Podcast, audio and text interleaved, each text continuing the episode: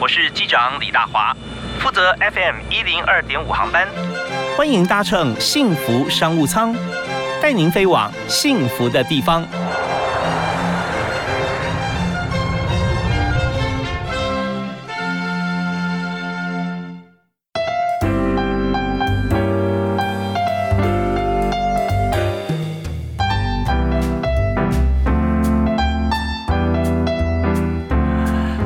亲爱的听众朋友，大家下午好，午安！非常欢迎您锁定 FM 一零二点五，收听幸福电台的幸福商务舱，我是李大华。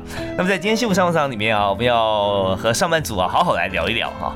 哎，大华都是跟这个来宾聊啊，今天为什么跟上班族来聊？因为呢，我今天这位来宾啊非常不一样，他天天都会来帮上班族啊解决很多问题啊，特别是在工作跟心理上的问题。所以，我们今天要从这个上班族的中年危机啊。办公室的人际关系有什么地雷啊？啊，大家扫雷啊！还有职场的得失心太重，一天这上下三温暖了，好几次啊，那怎么办？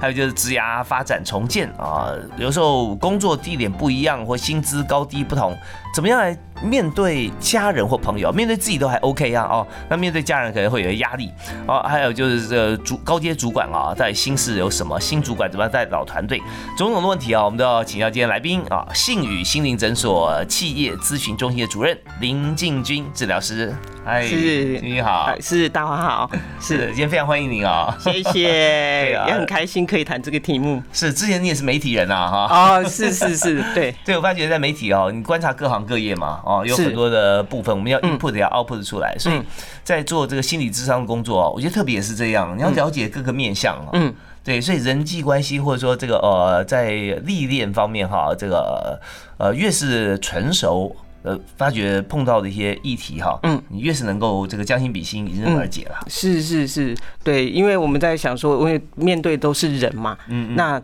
呃，这个也会等一下跟我们后面要讲的，就是说，哎，我们在一些职业的那个我们在转换的时候，我们在累积的时候，也可以看，就是说，哦，我们就是哎人格的特质是什么？比如说，好，如果以就是这样子呃转职的这件事情的话，我个人的经验里面就会是说，因为我对人好奇，嗯。那以前媒体工作是在跟人接触，是那那个这个这个部分是你对人有一个热情，有一个好奇。可是现在在做呃职场心理师这样的工作，治疗师这个工作，其实同样的也是，那里面有一个主轴，其实也是对人的关心跟对人的好奇。那如果我们可以去找到这个核心个人就是核心的这个部分，其实在呃做职业工作的那个转型的时候，其实就比较不会就是觉得说很容易就是迷失那个。方向，这是这个大大方向很重要。第一先找找到说你特别喜欢从事的工作的种类了哈，是是对人还是对事啊？是，就是很喜欢做事啊。是，那 maybe 你就呃，叫专业人士有时候分两条路哈，一个是就是专业经理人，嗯。有一些就是专案人员或研究人员，是，我就对这件事情，我面对面对实验室里面病毒细菌就可以了。哦，是是是，对事跟对人，对，是是。好，那我们在今天哈，我们请这个静君主任来哈，我们就第一件事情，我们先谈一谈啊，在上班族里面，我们先这个老中青，我们先从中间这一块来谈起。哦，是哦，最辛苦的一群 是。对，那常常大家讲说中年危机，中年危机，嗯，那中年危机到底有包含哪些哈？你所碰到、所咨询过的一些议题啊？我们这样这样来看，大概有哪哪几件事情是最大宗啊？呃，其实中年这个这个议题是这样，就是你不找事，事也会来找你。然后比如说，哎，常常会有一个部分是，我们到一个年纪的时候，就会开始去发现，就是说，我们光是用薪资这个部分来看好了，那你的薪资其实已经到一个水平了，可是你的产出。跟就是呃老板的想法啊，这里有时候就会有一些的矛盾，有一些矛盾的冲突了。那会在这里的部分的时候，会开始觉得说，哎，我有很多的，因为后面就是后后有追兵嘛，因为年轻人一直在一直在出来，然后现在的那个技术进步又这么的快，那你要怎么去就是在技术上面可以是可以呃，比如说中年其实常常是有一有一定的那个主管主管职，那你要怎么去在技术上面可以去引导这些年轻。轻人啊，这是一个部分。然后另外一个部分是你的薪资可能也到了一个门槛，嗯，那到这个门槛的时候，我要怎么去证明我的那个价值？啊，在这个部分里头，其实也是一个相当的压力源啊。再讲起来就就其实蛮复杂的，但同时发生啊，呃，对，好几个问题同时出现。是那。呃，很多人就说，啊，那我如果工作做的顺风顺水，是不是就没有中年危机了呢？嗯，其实也不会，是因为我们的人生其实已经到一个不一样的那个阶段，所以常常有人说啊，那什么那个到中年会怎么样？我就是说，常常我们看到的是，第一个是。你会看到说去日苦多，会觉得说啊，我如果早知道，我当年再更拼一把 会怎么样？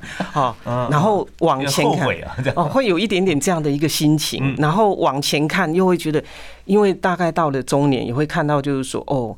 年轻的时候，我们不会去觉得说时间是有限的，嗯，可是你中年的时候，你就很容易去感觉到，就是说，哦，随着父母的年老啊，或甚至于身边有一些朋友，也许有一些人身体也出了那种状况，你就会开始看到那个生命的那个有限性，然后发现就是哇，往后看是去日苦多，往前看时间也有限，这时候其实人会很容易焦虑，然后很容易焦虑的时候，就会开始好一个就是我在事业，可是因为你已经在中事业已经有一。啊，嗯，就是有一定的那个呃水平，所以可是你要在往上面冲刺，有时候会有一种好像后继无力哈，对，力不从心的那样的那个感觉。可是那个焦虑又逼逼迫我们，好像要做一点什么事情。所以在这里我要听提醒各位，就是中年的听众们，很容易很多人在这个时候会有外遇的这个状况。哦，卫浴是跟这些因素都有关系，是是 找一个出口吗？还是对，找一个出口，然后也会想去证明哦，想去证明自己的那个价值，跟证明自己的那个能力哦。嗯嗯嗯。好，所以在这里也要就是跟大家就是特别做一下这个提醒。有时候其实呃，在中年这个部分，其实更需要的其实是不是急着我想要再去抓一点什么，反而其实是要的是我停下来。我停下来，我去看一下，我看一下，就是说我如果让我的心静下来的时候，我该怎么为我下一个阶段去做准备哦？是我们知道，在一路爬山的过程当中啊，我们从上坡开始哈，一路往上冲，你说都四十五度往上走哈，人会累的啊。是，那所以你要怎么样储备呢？就有一个高原期啦，就是往上坡，然后走平坦，但它有一定高度了啊。是是是，走着走着走着，然后你就就喘喘气，然后这个宽心，眼界放宽，调整呼吸以后，那你再往上冲。是是是，所以在这这个。平坦的过程中，哈，就是你要找到一个点，你去放缓脚步，不然像刚才呃，进军治疗师啊林主任说的这个部分哈，那我们就知道说，中年危机带有有三项啊，第一项就是数字。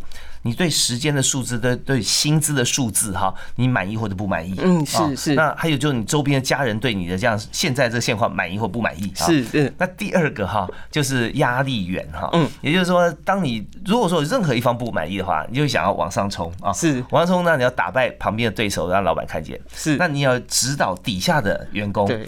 这时候你出现一个状况，说你到底要教不教？嗯，教的话培养个对手啊，是你不教的话，自己没有进步，没有价值，是。所以这时候其实就学更多了啊，是是是是，那有考验时间。那第三个部分就是人际关系方面，你的压力源，如果说你真想冲，但发觉说我有很多理由出现了，呃，家人啊、先生啊、太太啦，什么时间上我就得这个时候送小孩，这个时候要回家要炒菜要干嘛？好，那这样的话就是说，他都他们都是绑住你不能往上走的原因哦。那就会有好出口，所以我要我我要我要做一些不一样的。那如果出现一个另外一一位啊，那就可能有外遇。所以这边我刚才我们这个解释问题完之后，我们稍后来解决问题。那第一首歌哈，我们请大家听，就要请晶晶来这个听来来介绍一首歌。最近就是在跟年轻人学习。哦，是是是，好，太好了。那那你喜欢听哪一首歌？哦，我我最近在听那个呃黄明志的歌哦。好，那任何一首嘛，任何一首，任何任何一首黄明志的歌，你你觉得他最好听的感觉是为什么？他的特别是他在很多元哦，我觉得他在很多元的那个呃创作的那个历程里面，真的很棒哦。黄明志的歌由林静晶 呃治疗师主任哈，推荐大家，果然是与时俱进啊，天天年轻。好，我们来听这首歌。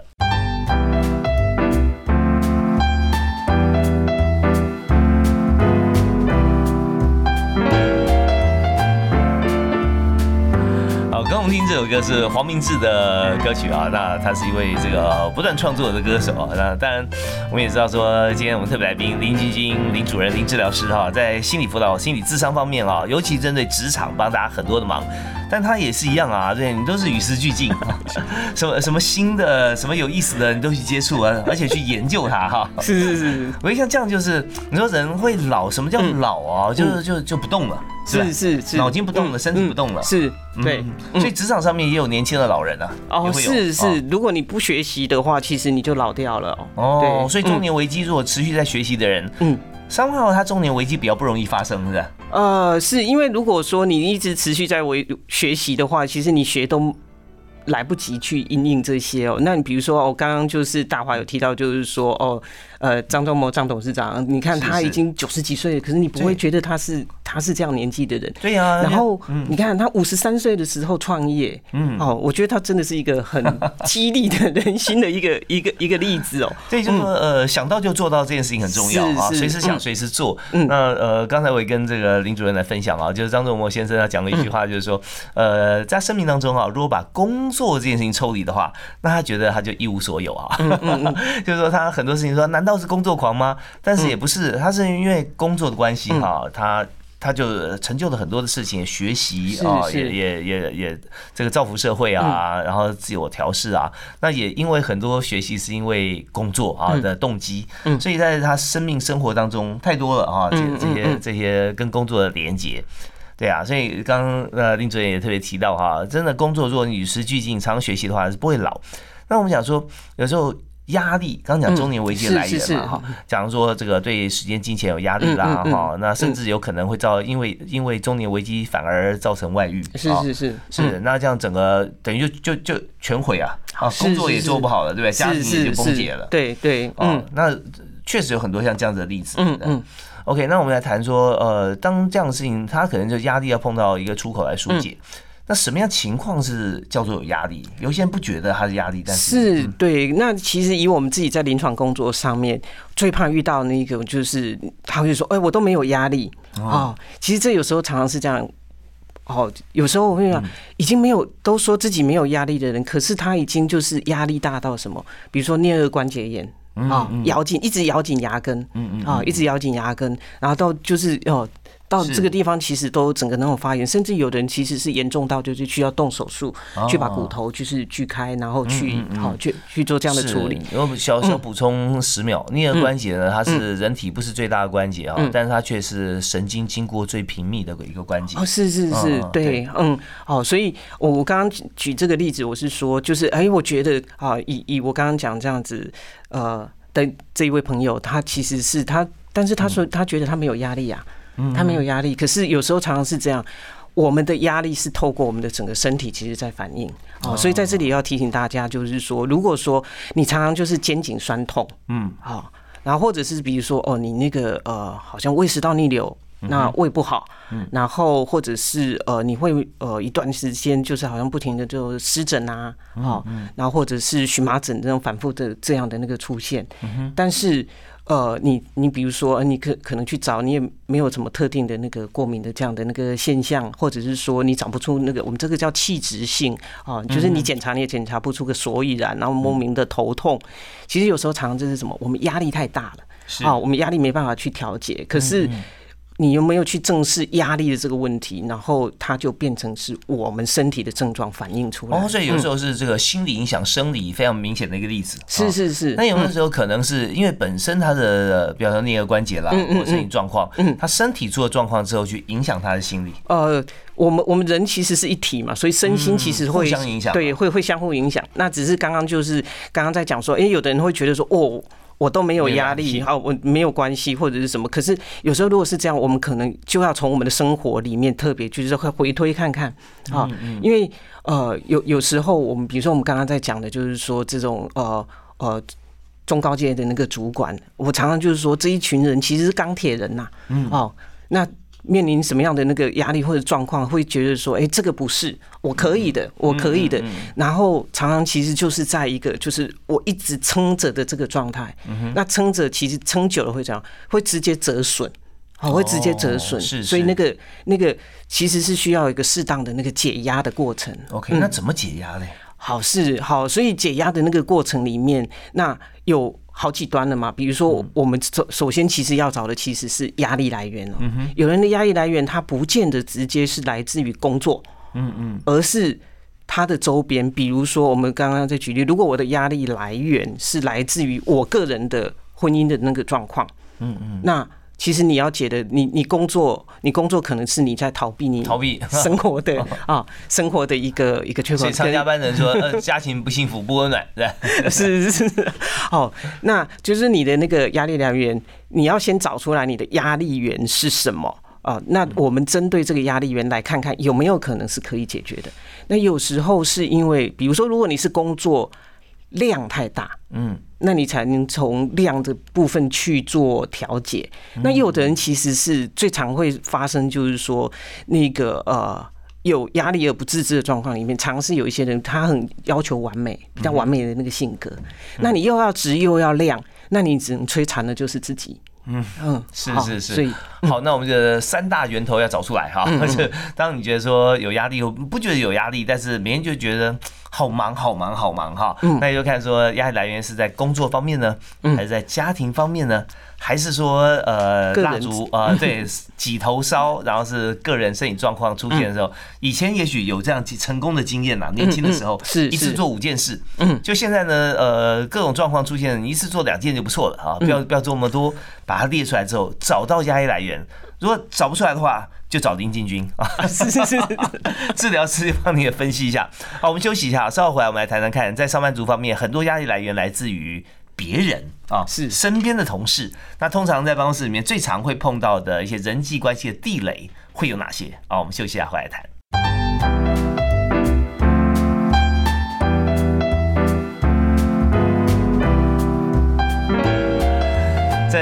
生活当中啊，如果充满了压力啊，或者无力感啊，或者觉得好累哦，那这些都是需要调试的。那我们今天谈压力这么严肃的话题呢，大家就要轻松谈啊，大家也轻松听。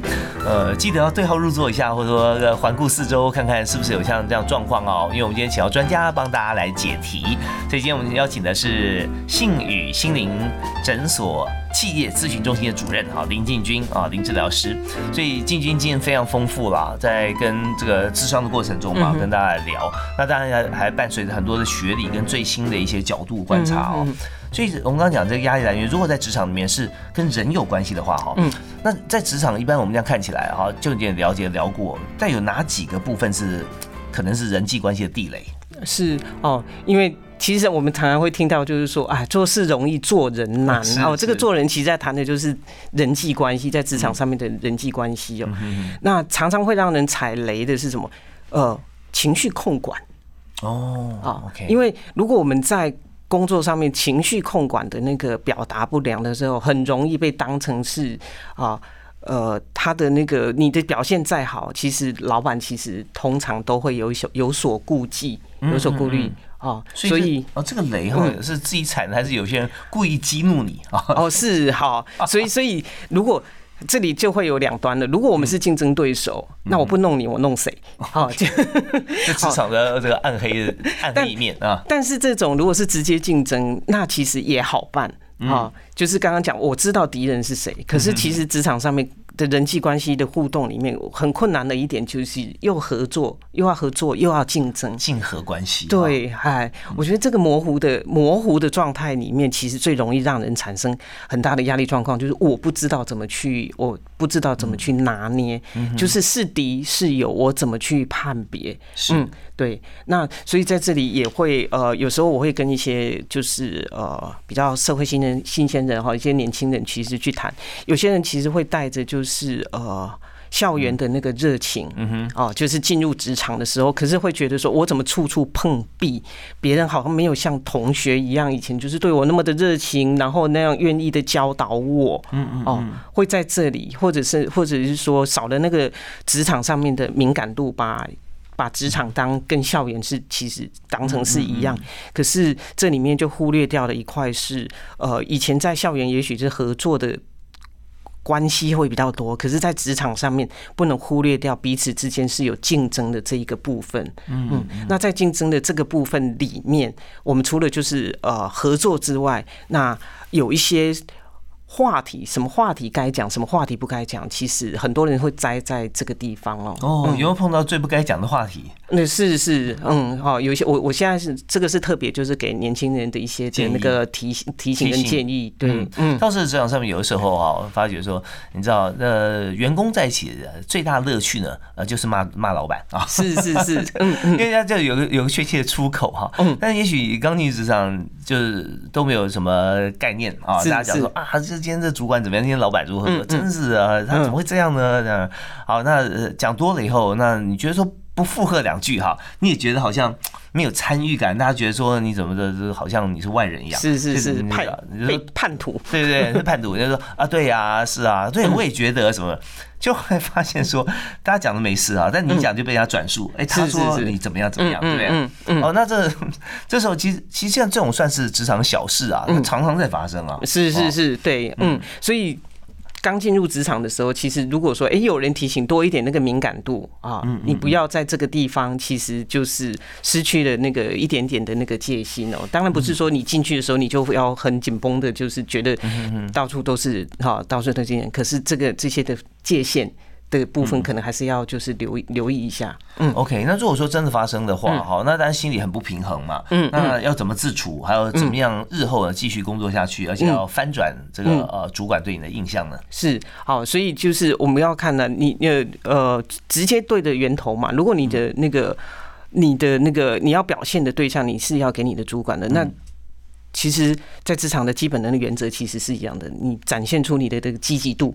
哦，你展现出你的积极度，其实通常其实是透过你日常的生活的表现里面，这个其实是可以有戏，就是在翻回来的记录。对，因为通常因为刚刚前面讲的是年轻人，年轻人有时候也会比较被容许一点点，就这样的有这样的一个空弹性的空间哦。是，嗯，所以这边呢，大家记得一个字哈，千万不要有，就是懒。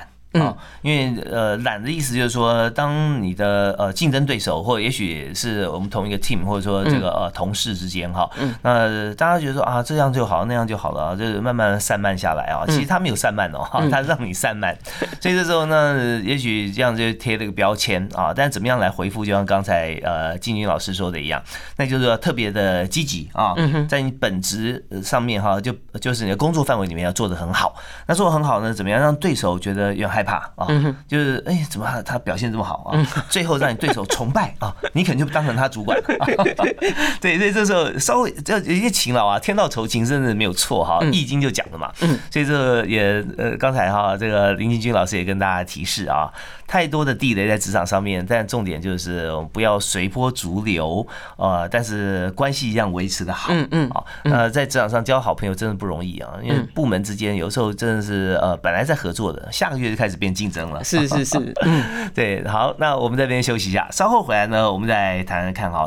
得失心这件事情，嗯嗯，我相信很多咨询你的朋友啊，嗯，在患得患失像这样子的一个情况底下，大家多手啊，这在所难免嘛，嗯嗯，那职场要怎么看待？好，好，我们休息一下，马上回来谈。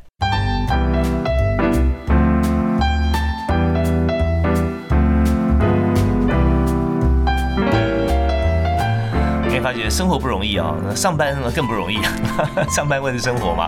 所以在今天我们就特别邀请在信宇心灵诊所啊企业咨询中心的林进军主任来帮大家谈谈看，在企业啊我们在公司上班的时候，心里有哪些状态啊？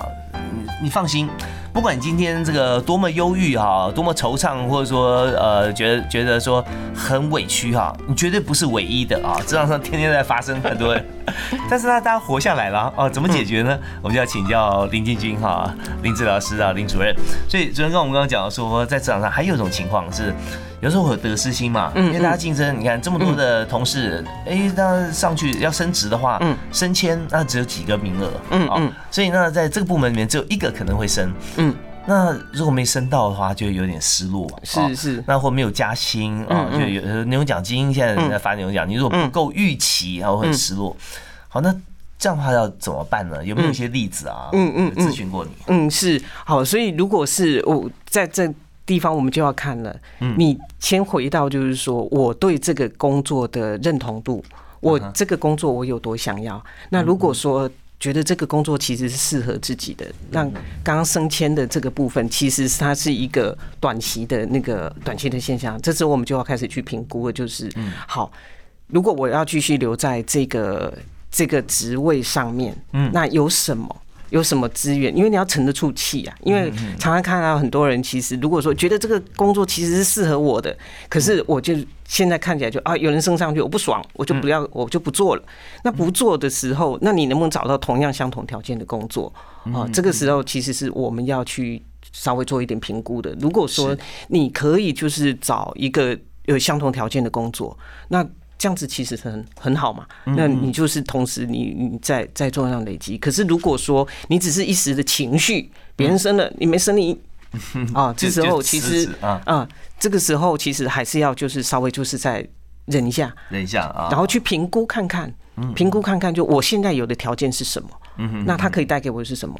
那呃，我在这里还有会随时就是提醒大家一下，就是说呃，其实随时哈。随时要做好可以跳槽的准备，因为这个是你不一定要跳槽，可是你要有这样的那个啊。有这样的那个准备，你才能够去随时去看你有哪些能力需要去做补充的。嗯嗯嗯。OK，好，那我这边给大家四点建议哈。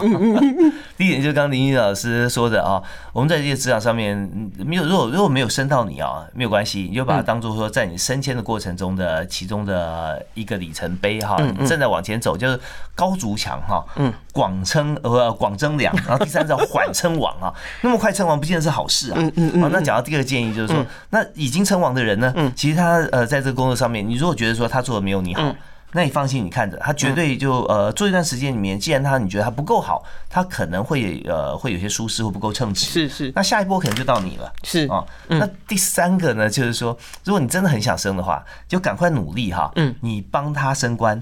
然后他他你他变你的经理，你就让他升成协理或升成副总，你做很多东西都给他啊，那他是心存感激啊。他升了以后，那这个位置当然是给你的啦 啊。对，那第四个建议哈，就是说在整个合作过程中哈，那如果你要转职，像刚刚林老师有讲到说要转职嘛，嗯嗯，那转职的话，随时做好准备，怎么准备呢？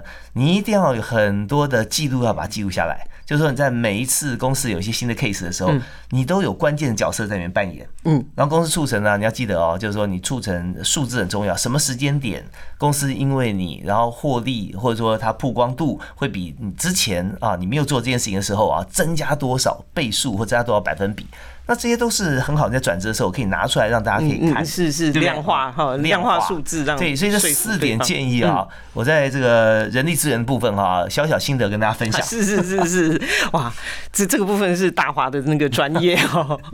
OK，好，那我们看啊，我们有有这样子哈，这患得患失这边哈，我们就可以心情转换过来哈，马上你就可以努力，再可以再拼了。是。我那天看到一句话，我觉得很棒啊，啊，他就在想说哦，有价值的事情，嗯。啊。做坏了啊，它仍然是哈，呃，值得做的事情做坏了，它仍然是有价值的。嗯嗯，这个做坏了指的是什么？如果说我这个时候一时我的表现也许没有那么的好，可是我仍然在我觉得这一件事情是有价值的上面，其实那个就我们要看一下，就是我们累积下来的东西，那其实就是做下一个阶段的调整修正。嗯，对，嗯，好，就是。刚刚大华讲的就是那个啊，我们好借由这个时候来往上推，在这往上推，所以呢，他不要忽略掉这个累积哦。是，所以关键点啊，在于呃，进军老师说的有值得做的事，嗯，对，先去找一些值得做的事，嗯，你不要多花时间做一些不值得做的事，是是，那时候谁都可以做嘛，就不差你一个，嗯，所以就找一些真的值得做的事，嗯，我你刚提的时候，我心中的画面是呃。冶金吧，就就金子啊，金是很有价值的，对。那我今天也许有我要打一个戒指，就说打的不是很好，是掉它 虽然不好看，但还是有金金的价值，是对。那我就研究一下，下次把它融掉，再打好看一点。是是是是，那个就过程，那就是一个学习的过程嘛。你在你你你得到的是经验哦。OK，好啊，那这边我们要先休息一下啊，这段这个含金量非常丰富啊，让我想到金子。好，那我们稍微休息一下，稍后回来我们来谈谈看啊。在过程当中，我们都会谈上班族嘛。那高阶主管他也有他的心事，嗯心事谁人知啊嗯？那怎么样啊？高阶主管如果空降，或者说你应聘到一个公司里面，嗯那你如何带领老团队啊？大家怎么会相信你？怎么会服气你？哈嗯，那这怎么做啊？嗯这方面很重要。我嗯们休息下来谈。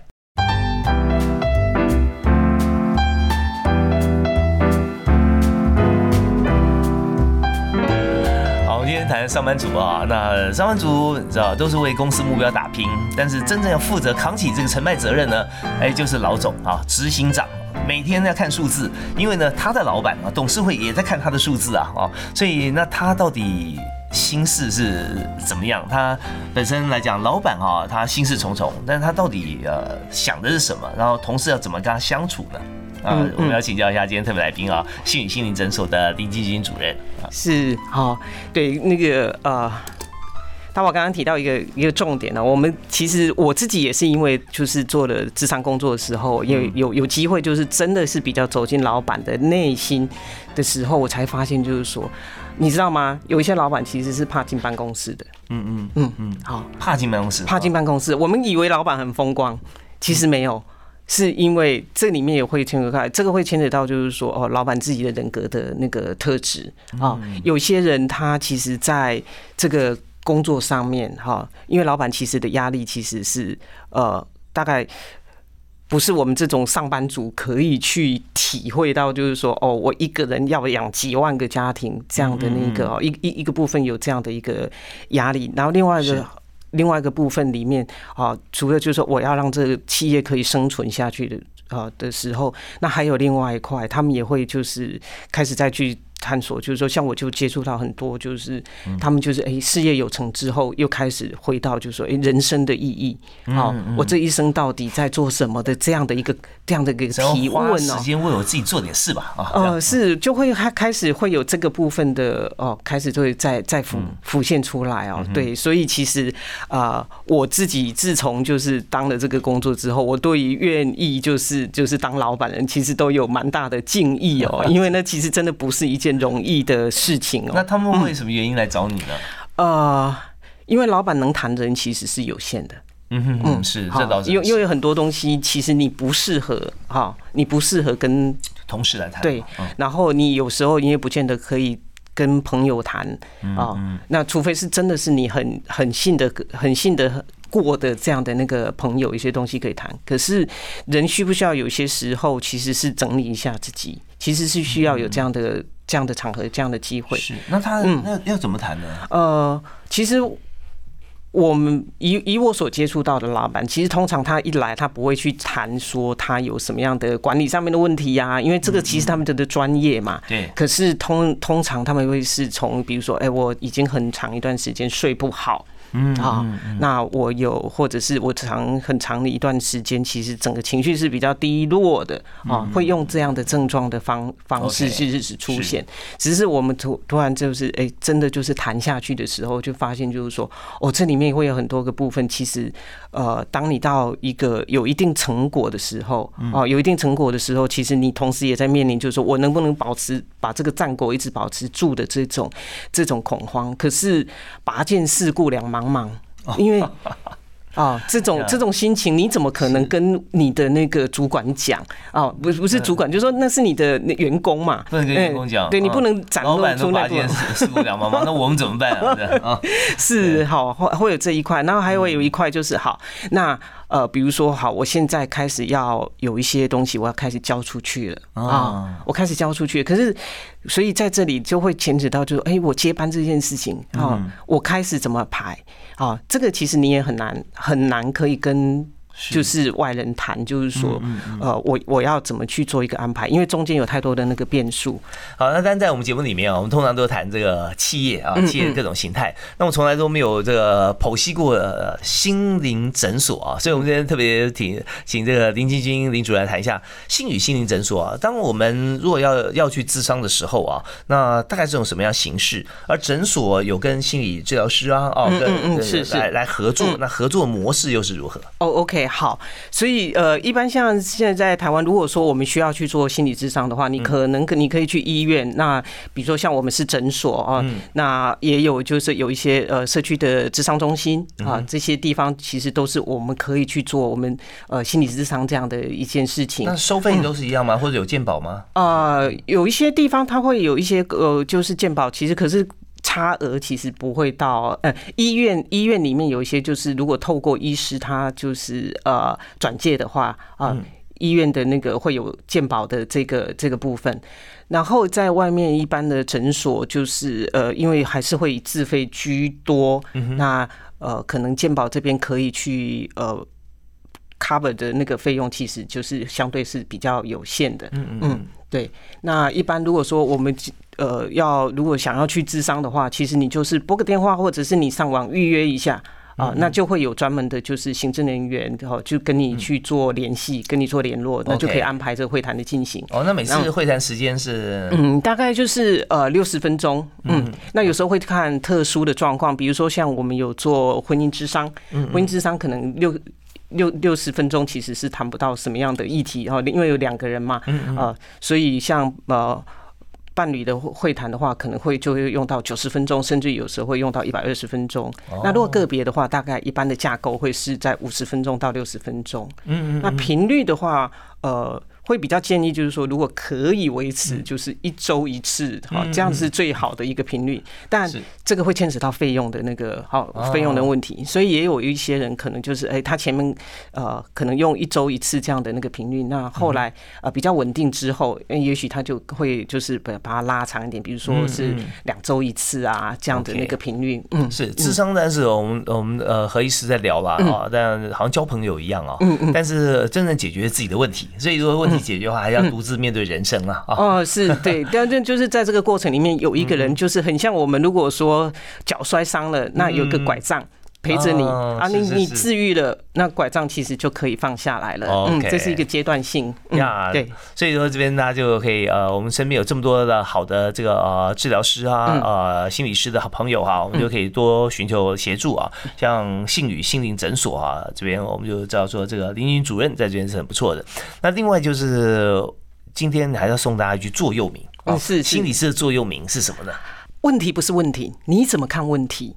才是问题，所以我们要回头过来的，其实是确认出自己的角度啊，然后照顾自己，这是永远都会很需要的一件事情。嗯，所有的问题都不是问题哦。哦，真的，就像大家常讲说，这个呃，钱不是问题，问题是没有钱。但重点的角度不是看没有钱，是看我我怎么样来用正确的方式，我可以赚到钱。是是。然后就钱单就不是问题。所以所有的问题不止金钱哈，其实都不是问题。我们换个角度啊，就跟林玉金呃林主任啊所说的一样啊，我们就可以问题迎刃而解。